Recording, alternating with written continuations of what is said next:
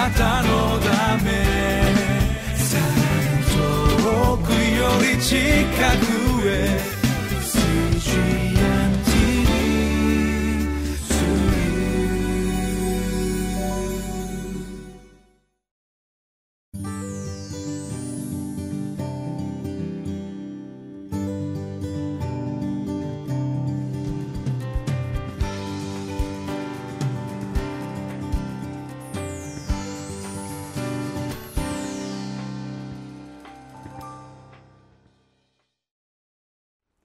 皆さんこんにちは。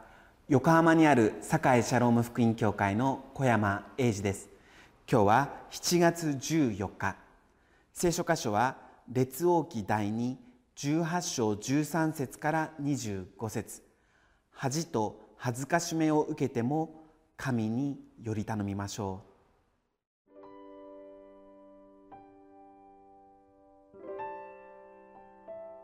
う。列王記第2 18章13節から25節ヒゼキヤ王の第14年にアッシリアの王セナケリブがユダのすべての城壁のある町々を攻めてこれを取った。そこでユダの王ヒゼキヤはラキシュのアッシリアの王のところに人をやって言った。私は罪を犯しました。私のところから引き上げてください。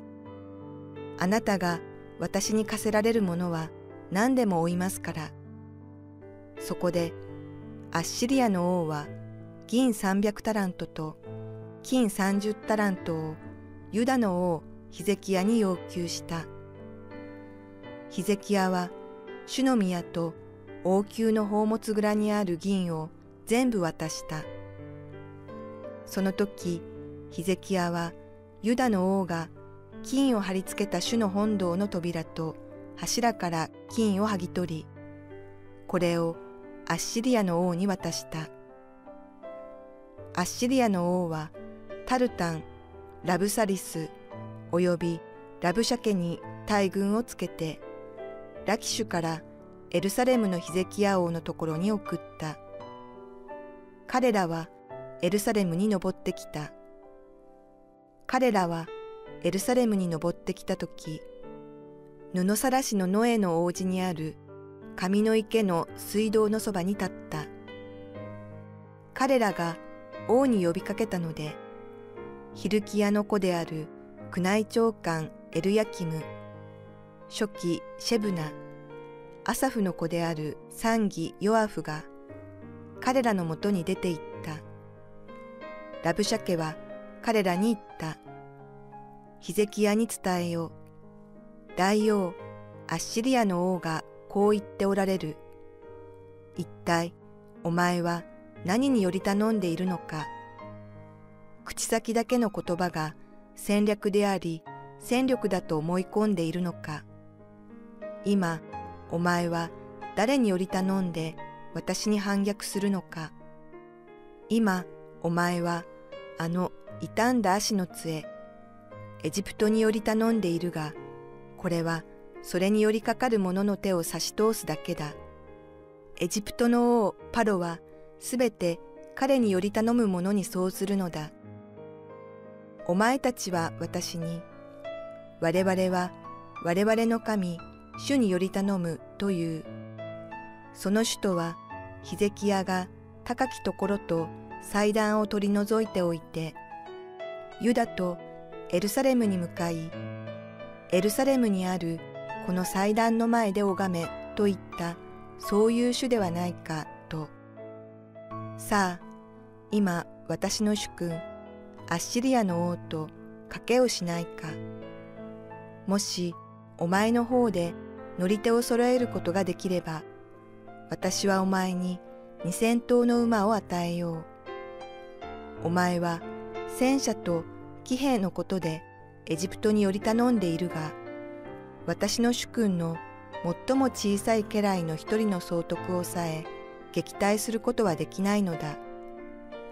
今、私がこのところを滅ぼすために登ってきたのは、主を差し置いてのことであろうか。主が私に、この国に攻め上って、これを滅ぼせと言われたのだ。14節にヒゼキヤ王がラキシュのアッシリア王のところに人をやったとあります。ラキシュというのはヒゼキヤ王がいたエルサレムの南西45キロにあったエルサレムを守る最後の砦でありました。数年前にアルファのカンファレンスのためにイギリスに行かせていただいた時に大英博物館に行きました。この大英博物館にはこのアッシリア帝国がラキシュという町を攻略したというその様子を描いた当時の壁画が展示されているんです。その残虐性を数千年経った今も壁画を通して認識することができるわけであります。またその時の武器も見ることができるわけです。北イスラエル王国を滅ぼし勢いづいたアッシリア帝国は南ユダ王国に攻め込んできました。ヒゼキヤ王の最初の対応は明らかに間違っておりました。彼は神殿の金を剥ぎ取ってアッシリア王に貢いで問題の解決を図ろうとしたわけです。人は主に祈ることなく対応しようとすると主に捧げるべきものを問題に貢いでしまうということが起こるわけです。そして問題に貢ぐ時に解決どころか問題の方がさらに大きくなってしまうわけであります。貢ぎ物を受け取ってもアッシリアは引き上げるどころかさらに進軍してきました。アッシリアの将軍はヒゼキヤ王に言いました。一体お前は何により頼んでいるのか。これはとてもいい質問だと思います。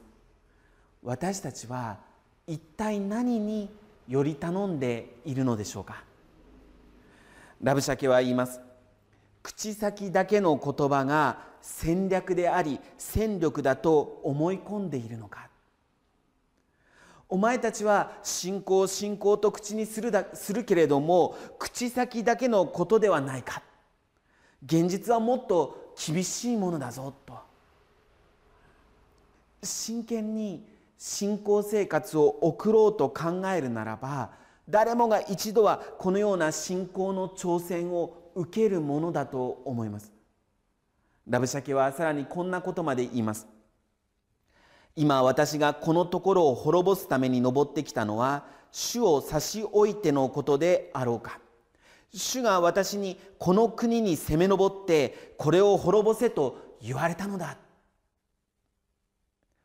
特に困難な状況にある時に主がこう言われたのだと言われますと動揺するものだと思います。そうかもしれない。そう確信がぐらつくということもあると思います。考えてみますとサタンというのは私たちの神様への信仰をぐらつかせようとして神様が言ってるという表現を使うわけであります。まず創世記でエヴァに対してそうでした。あなた方は園のどんな木からも食べてはならないと神は本当に言われたのですか？イエス様を誘惑した時もサタンはこう言いました。あなたが神の子なら下に身を投げてみなさい。神は見つかいたちに命じてその手にあなたを支えさせあなたの足が石に打ち当たることのないようにされると書いてありますから。神の名を用いて神の言葉を用いて信仰をぐらつかせようとするわけです。十数年前のことになりますが私はひどく批判されて私の人格そのものが問題だと揶揄された時がありました。毎日のように私の悪いところを辛辣な言葉で指摘してきましたので私は本当に自信を失ってそうかもしれない。もう自分の存在そのものが問題なのかもしれない。教会の経済的問題も重なり教会のためにも私は牧師を辞めるべきだとそのように真剣に考えました。それであるところに就職しようと面接に行きました。するとこんな私のことをとても高く評価してくださって考えられないような好条件を提示してくださいました。自分がもう本当に価値のない人間だとボロボロになっておりましたので正直本当に励まされました。ただしそこに就職する条件が牧師を辞めるということでありました。私はきっと神様がそう導いたのだと思いました。教会のためにも私はそうするべきだと。それで牧師を辞める覚悟をし妻にもそのことを話しこれで最後になるかもしれないとギデオン教会のクリスマス会に参加しました。するとそこで年配のギデオンのメンバーの方が力強く語られました。私たちは一生懸命聖書を配布します。牧師先生たちは大胆に聖書の御言葉を語ってください。その時主がこんな私に語られているのを感じました。あなたが語らなければ誰が語るのか。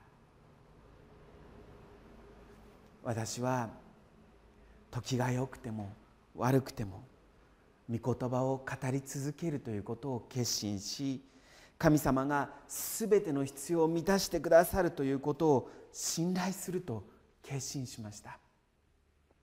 私はそのことを妻に伝え神様が妻にも同じように語られたことを知って2人で祈って神様に信頼することを選びました。それから約10年経ちました。いろいろな方の助けがあって今日まで守られてきたことを感謝し全ての栄光を主にお返しします。アッシリアの将軍はヒゼキヤ王に言いました。一体お前は何により頼んでいるのか？これは私たち自身に問いかけるのにとても良い質問ではないでしょうか？一体何により頼んでいるでしょうか？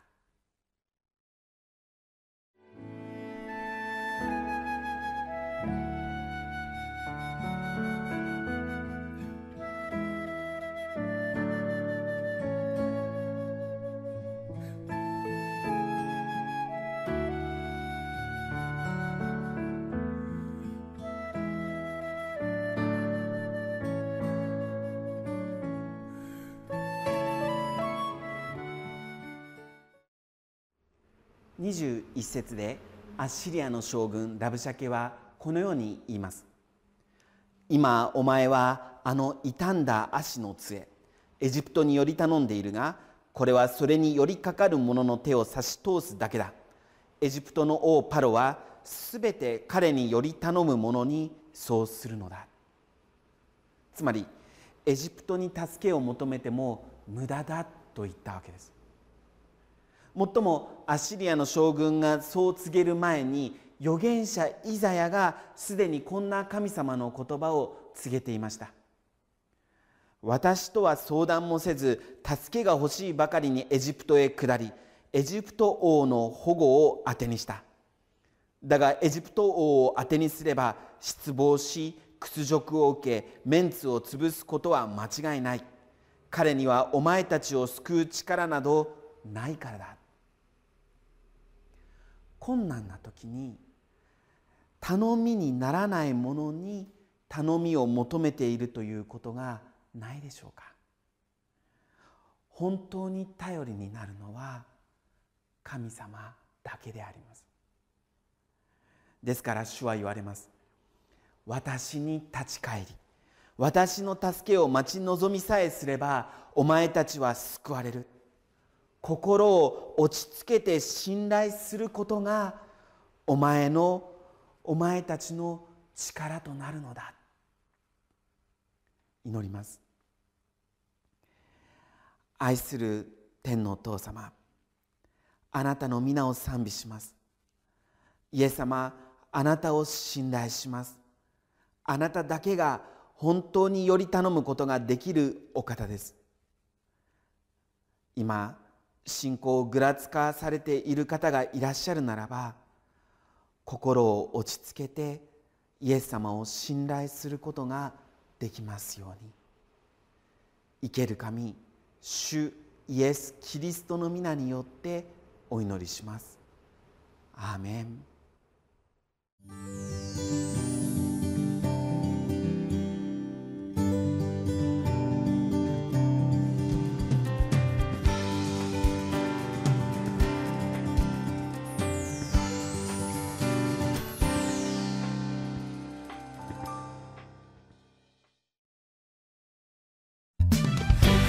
あ